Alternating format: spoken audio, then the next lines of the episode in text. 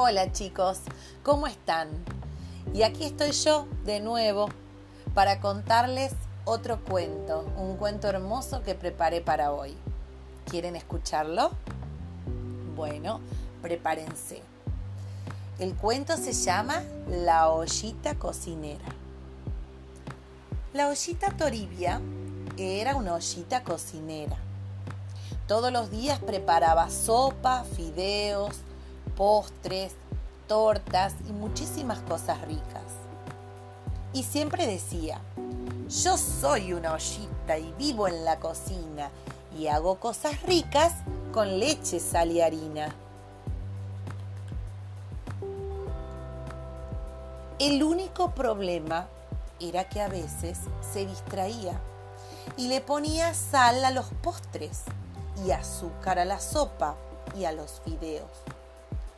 Por eso, todos, antes de comer, probaban un poquitito de comida para saber si Toribia no se había equivocado. Un día preparó leche con chocolate para el desayuno, pero en vez de ponerle azúcar, le puso cinco cucharaditas de sal. Realmente el chocolate había quedado con un gusto muy feo. ¡Qué papelón! decía Toribia muy colorada por la vergüenza. No puedo cocinar más. Las ollitas cocineras tienen que tener buena memoria y prestar mucha atención. ¡Qué papelón! repetía en la cocina Toribia todo el tiempo. Pero Pepón, el libro gordo de la cocina, le dio a Toribia una receta para tener buena memoria que decía así. Para tener buena memoria, coma un kilo de zanahorias, mezcle un poco de mayonesa y sacuda la cabeza.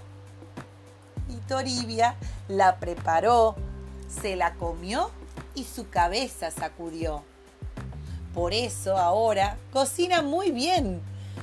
No se distrae ni se olvida de nada y prepara postres, sopas, fideos, tortas sin equivocarse.